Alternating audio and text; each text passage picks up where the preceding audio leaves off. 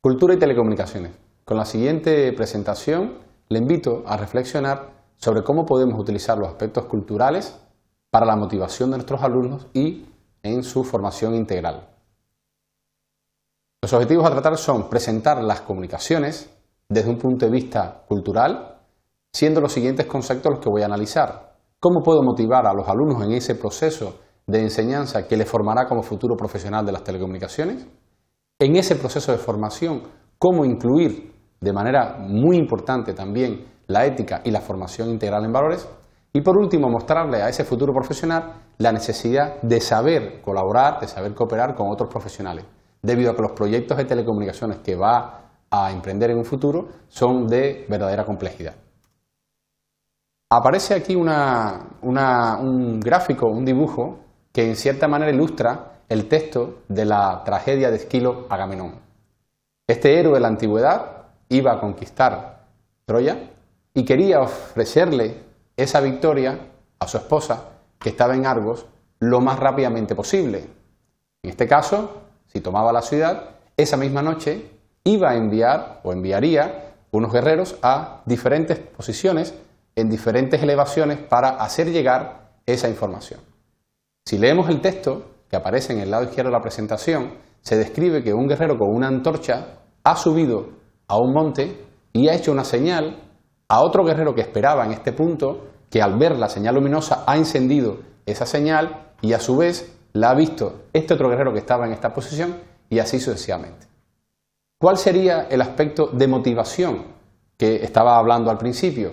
En este caso, un estudiante de telecomunicaciones está preparado para analizar y estudiar todas las tecnologías actuales, todas las tecnologías electrónicas, digitales, de servicios de telefonía móvil, etcétera, de satélite, que eh, van a permitirle implementar un sistema de comunicación.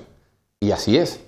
El hecho de decirle o invitarle a que lea una tragedia, una tragedia que tiene tantos años de escrita y donde cuando se lee, se puede notar que hay una propuesta de sistema de comunicación ingeniosísimo, pues puede servir como elemento motivador para acercarse al campo de las telecomunicaciones desde un, punto de vista cultural.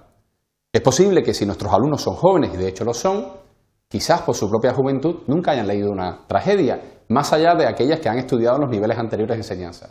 Pues invitarle a que abran un libro y que lean, y sobre todo, que reflexionen desde el punto de vista de los profesionales que van a ser en este caso, ¿por qué eh, Agamenón eh, manda a un soldado a este punto y a otro a este punto y aquí a este punto? ¿Y por qué, por ejemplo, no lo manda a este punto o quizás a esto, quizás a este? Puede ser una buena reflexión, eh, medio en broma, medio en serio, seguramente que en serio, que nos invitaría a estudiar con las técnicas actuales, por ejemplo, las características de relieve de esa zona del mundo, utilizando por ejemplo Google Maps, podríamos ir perfectamente ahí y ver que efectivamente en esos puntos hay una determinada altura que permite una visibilidad del otro guerrero de que una antorcha se ha encendido. Evidentemente este sistema de telecomunicaciones, si es basado en antorcha, debe funcionar de noche, no puede estar lloviendo o nevando, etc. Y además la información que se transmite evidentemente es muy limitada. Claro, la Tierra también es redonda, por tanto, ¿dónde se ha ubicado esos diferentes guerreros? ¿En qué alturas para que a su vez eh, tenga visibilidad en el otro extremo a pesar de que la Tierra tiene una curvatura o que esa curvatura se hace visible a partir de una determinada distancia.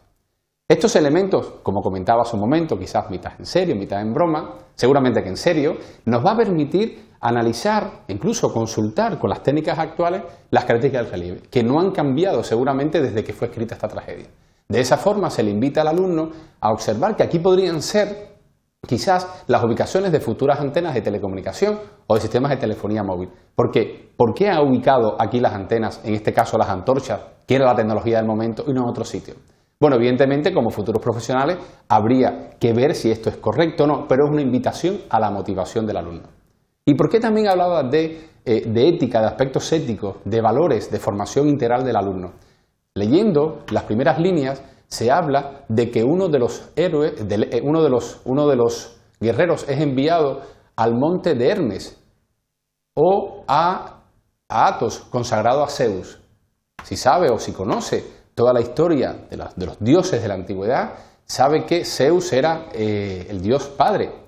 Yo como guerrero, yo como rey, mandaría a mis soldados a que subieran a un monte que estaba consagrado a la deidad. A día de hoy, y aquí viene el aspecto ético o el aspecto de formación en valores, yo como futuro profesional de telecomunicaciones pondría una antena en una montaña sagrada de una población de África o de América Latina o de Asia.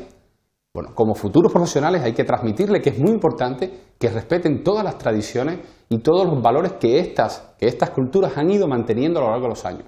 Quizás habría que buscar una solución menos óptima o alternativa, si bien a lo mejor la antena o el sistema de telecomunicación que ubicar, habría que ubicarlo en una montaña sagrada. Pues es muy importante esa ética en nuestros alumnos, que serán los futuros profesionales de nuestro país en el mañana. Quizás otro ejemplo, invitando a la lectura, a la reflexión e incluso a, utilizar aquello que ya conocen, en el caso de, de la literatura valenciana, una de las obras cumbres de la misma es El tirano blanc de Joan Martorell. Es interesante, si lo han leído o si se les invita a que lo lean, hay un capítulo donde el rey de Inglaterra organiza una especie de fiesta que incluía torneos, etcétera, con motivo del casamiento de su hija con el, el rey de Francia.